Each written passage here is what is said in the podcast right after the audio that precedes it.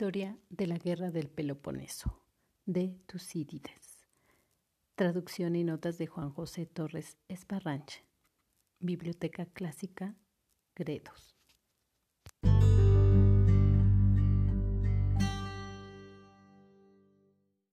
La Asamblea de Atenas.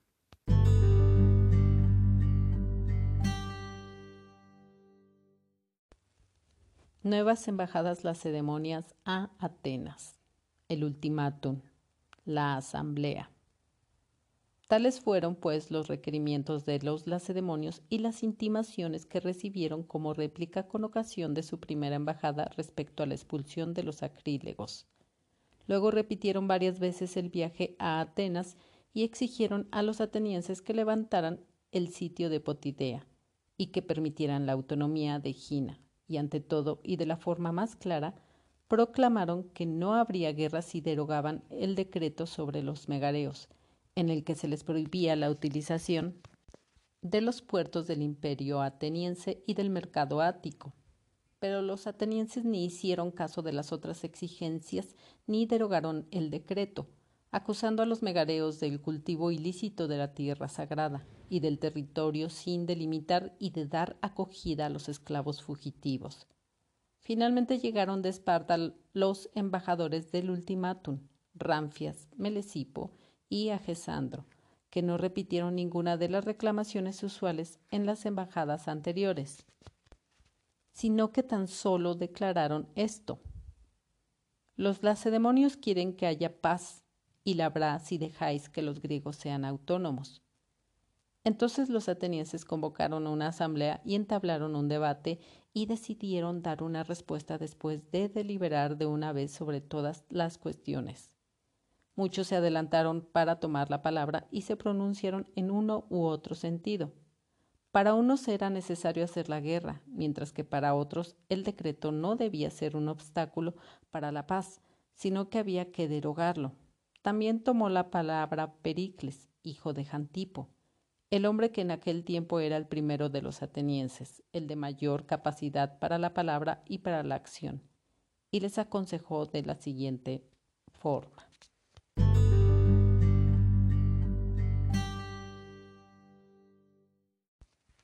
Discurso de Pericles.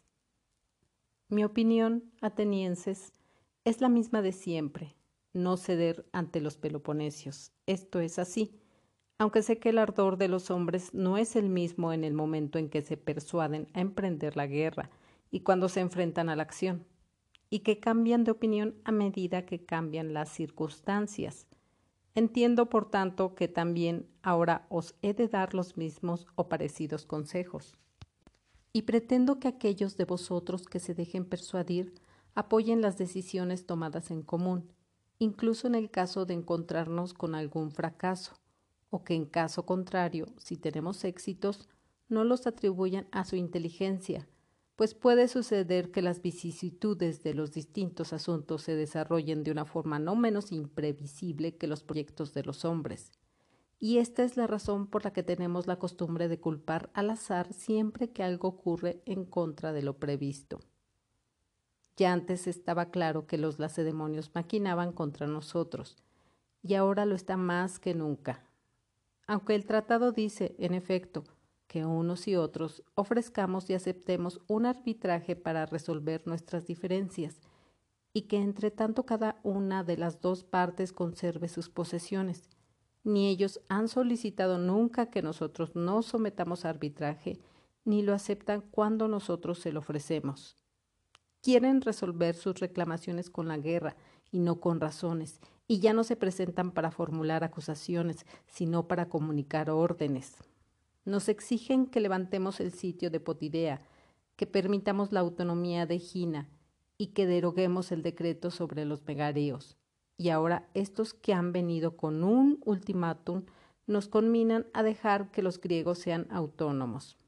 Que ninguno de vosotros crea que haríamos la guerra por una nimiedad ni derogamos el decreto sobre los megareos, decreto cuya derogación, según alegan insistentemente, evitaría la guerra.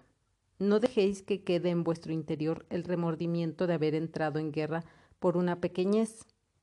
pues esta minucia implica la total confirmación y prueba de vuestra resolución. Si cedéis en esto, al punto recibiréis otras órdenes de mayor importancia, pues creerán que esta vez habréis obedecido por miedo. Si por el contrario os mantenéis firmes, les haréis ver con claridad que es preferible que os traten en pie de igualdad. De aquí debe salir, por tanto, vuestra decisión o obedecer antes de sufrir algún daño, o si hacemos la guerra, lo que me parece la mejor solución, disponeros a no ceder ante ningún pretexto, ni grande ni pequeño, y a no tener con miedo nuestras posesiones, pues tanto la demanda más grande como la más pequeña, cuando se presentan como una orden a los otros pueblos por parte de sus iguales antes de recurrir a un arbitraje, y tienen el mismo significado, la esclavitud. En cuanto a la guerra y a los recursos de los dos bandos, escuchadme con atención y os daréis cuenta de que no seremos los más débiles. Los peloponesios trabajan ellos mismos la tierra y no tienen capital ni privado ni público. A esto se une que no tienen experiencia en guerras largas y de ultramar porque, a causa de su pobreza, solo toman las armas para breves luchas entre ellos.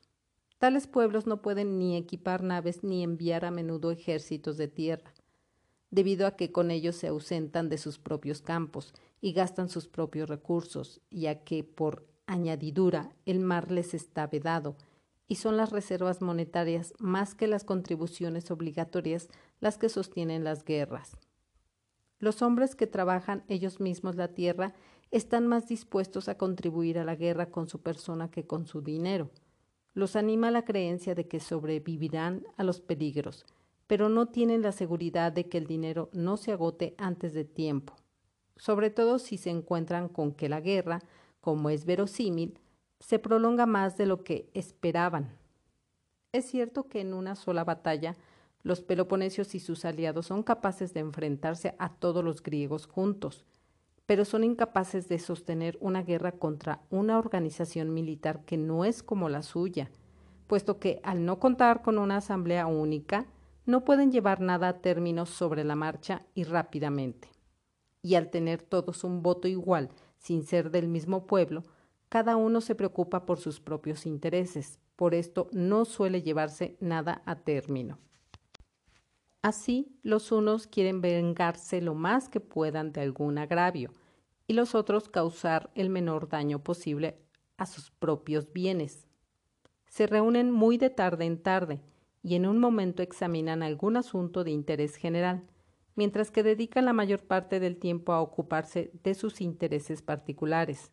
Cada uno piensa que su propia negligencia no redundará en perjuicios y que es problema de otro tomar alguna precaución en su lugar.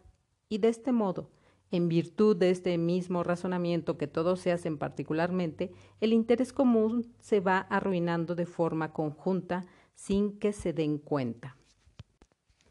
Pero lo principal es el obstáculo que les supondrá su escasez de recursos monetarios. Cuando anden en continuas dilaciones por la lentitud con que se les procuran, y en la guerra las ocasiones no esperan. Además, no merece la pena tener miedo ni de sus obras de fortificación en nuestro territorio ni de su flota.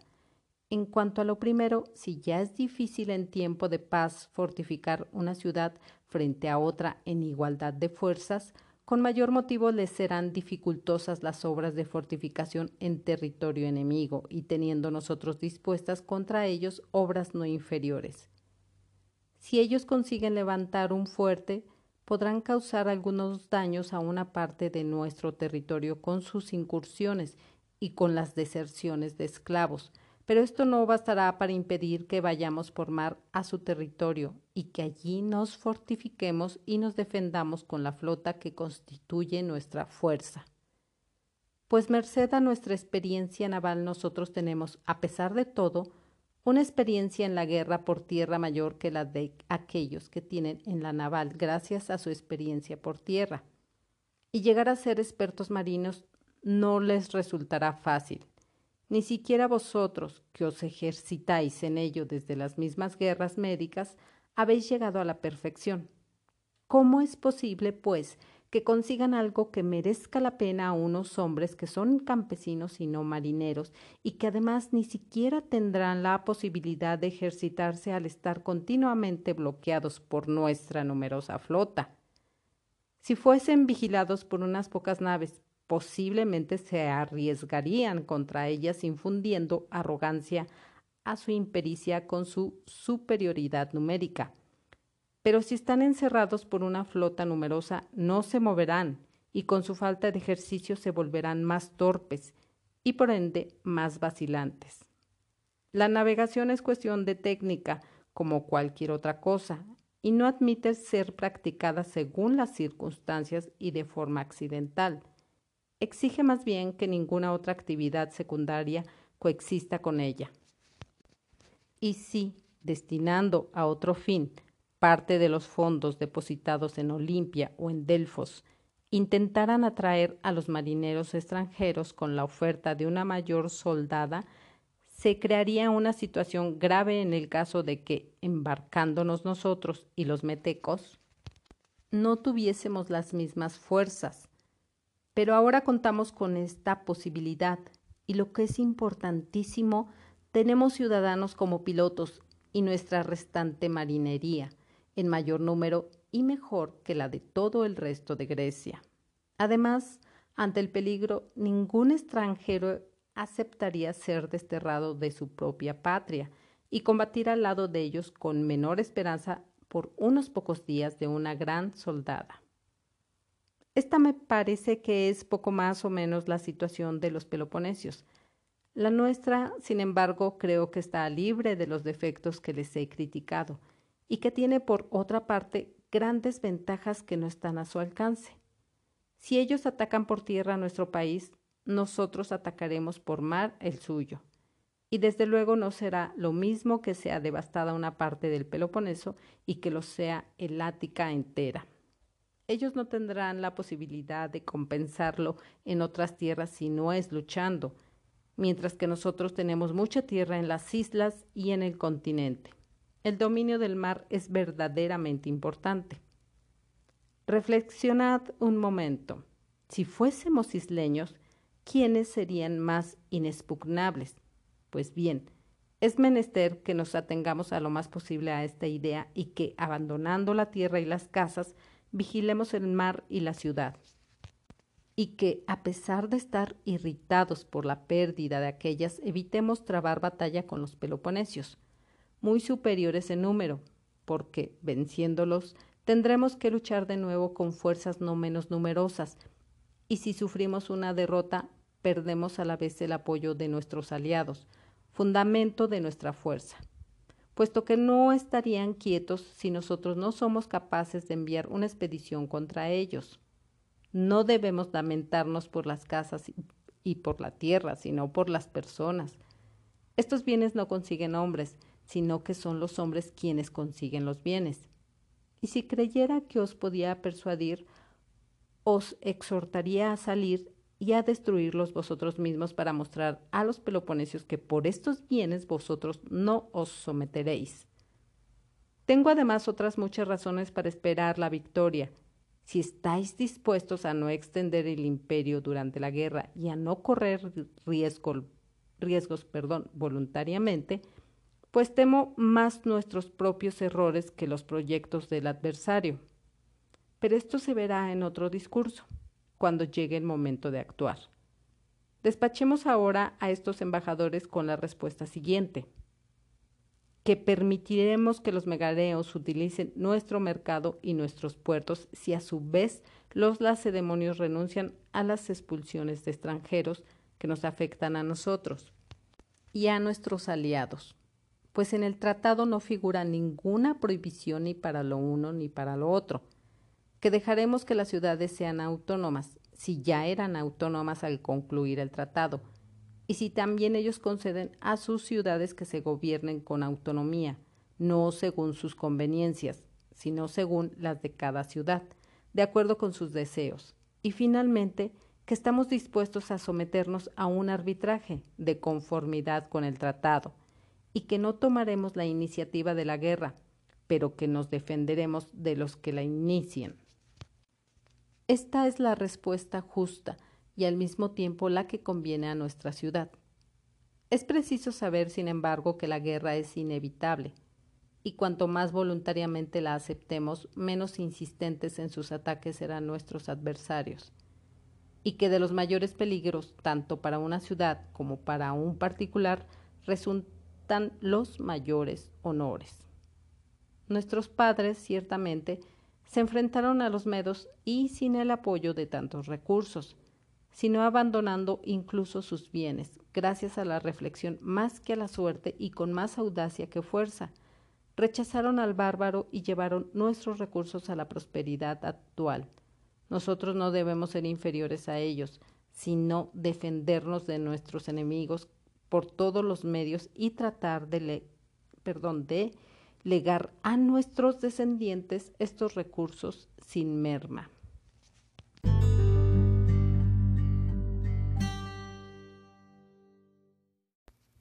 Respuesta de Atenas. Así habló Pericles.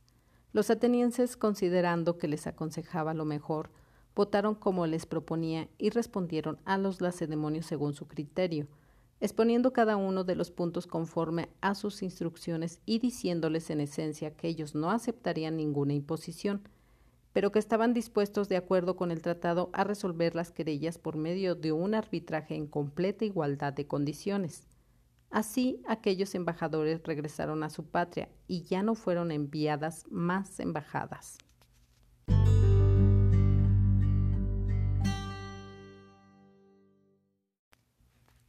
Acaba el relato de las causas y antecedentes de la guerra del Peloponeso.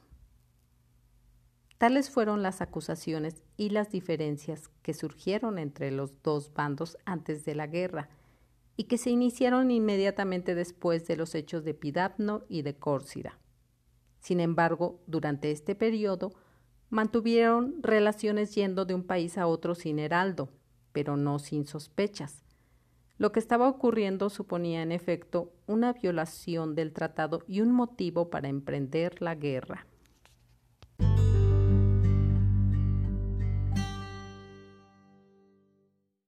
Ahora los comentarios de este episodio. Después de la primajada lacedemonia y la réplica ateniense respecto a la expulsión de los acrílegos, se repitieron más embajadas a Atenas exigiéndoles ahora levantar el sitio de Potidea, permitir la autonomía de Gina y derogar el decreto sobre Megara. Pero los atenienses no hicieron caso de las exigencias, Finalmente hubo una embajada de ultimátum donde lo único que comunicaron a los atenienses, los lacedemonios, fue lo siguiente. Los lacedemonios quieren que haya paz y la habrá si dejáis que los griegos sean autónomos. A lo que los atenienses convocaron a una asamblea y entablaron un debate. Muchos tomaron la palabra y se pronunciaron en uno u otro sentido, pero también Pericles intervino en esta asamblea y pues él tenía una gran influencia política en el pueblo ateneo. Pericles menciona en su discurso el no ceder ante los peloponesios, ya que estos no están respetando el tratado por no solicitar el arbitraje a Atenas, pero tampoco ellos permiten que se los acepten ya que en su ultimátum ya no presentan quejas, solo órdenes los lacedemonios. Considera que estas exigencias son nimiedades como para hacer la guerra, ya que al presentar sus demandas como órdenes a otros pueblos que se consideran iguales antes de recurrir al arbitraje, esto conduce definitivamente a la esclavitud. Posteriormente, la comparación que hace Pericles de los dos bandos al ir a la guerra con respecto a los recursos y el dar cuenta que no son ellos los más débiles. Pericles menciona que los peloponesios tienen dentro de sus cualidades las siguientes. Ellos se dedican a trabajar la tierra, es decir, son agricultores. No cuentan con capital privado ni público. No tienen experiencia en guerras largas y de ultramar. No pueden equipar naves ni enviar ejércitos a tierra. El mar les está definitivamente vedado. No tienen reservas financieras que sostengan la guerra, ya que ellos, como son agricultores, pues van eh, sobreviviendo con estos recursos que van teniendo con cada temporada. Entonces no tienen esto que pueda mantenerles una guerra sin estar produciendo alimento. Pueden tener dentro de sus aliados eh, peloponesios desacuerdos en su asamblea, ya que cada pueblo se preocupa por sus propios intereses, que en realidad empezó por esto el buscar a Esparta, los otros pueblos, como fue Corinto. En cambio, Atenas decidía por sus aliados. Eh, menciona que también los lacedemonios tendrían dificultad para realizar obras de fortificación en sus territorios, que no les afectaría casi nada. Estos eh, no cuentan tampoco con tierras para poderse desplazar y protegerse. Atenas sí cuenta con esta posibilidad, ya que dentro de sus aliados eh, están todas estas islas las cuales ellas, ellos, perdón, dominan en el mar. Eh, los peloponesios temen perder sus bienes. Atenas eh, no quiere perder más bien los hombres, ya que dice que estos son los que en realidad consiguen los bienes. Proponen entonces eh, despachar a los embajadores con la respuesta de permitir a los megareos el uso de los puertos y mercados atenienses. Si los lacedemonios renuncian a expulsar extranjeros que los afectan a ellos y también a sus aliados. Dejar que las ciudades sean autónomas. Si conceden a sus ciudades los peloponesios la autonomía, no según de acuerdo a sus conveniencias están dispuestos los atenienses a someterse a arbitraje de acuerdo al tratado. Lo tienen que respetar. Eh, no tomarán ellos la iniciativa de guerra, pero sí se defenderán de quien la inicia. Y pues Pericles termina mencionando en esta asamblea que definitivamente la guerra es, es inevitable eh, anima a que no teman porque sus padres, que en, el pasado ya habían enfrentado a los medos con pocos recursos, eh, también abandonaron sus bienes y con mucha audacia lograron rechazar al bárbaro y lograr posteriormente su prosperidad, que es la que tienen en ese momento. Entonces, una vez ya terminada esta asamblea, la respuesta que dan a los embajadores es que eh, no aceptarían imposiciones y que están dispuestos a resolver sus diferencias por medio de un arbitraje de acuerdo a lo que estipula el tratado. Posterior a esto ya no hubo más embajadas de la ceremonia a Atenas. Y pues con esto acaba el relato que hace Tucídides de las causas y antecedentes de esta guerra del Peloponeso, que realmente me encanta cómo describe todo este contexto que se está presentando de acuerdo a lo que eh, hubo en el pasado para llegar a esto. Y pues se llegó porque durante también el periodo de estas acusaciones y diferencias, después de los eventos que ocurrieron Epidapno y Córcira, Eh, continuaban las relaciones, aunque tensas, pero iban de un país a otro y sin heraldo. Esto ya suponía una violación del tratado y era motivo para emprender la guerra. Con este episodio terminamos el relato del libro 1 de Tucídides de la Guerra del Peloponeso. Vamos a continuar con el libro 2. Agradezco infinitamente que me escuchen. Gracias, gracias, gracias y vamos a continuar.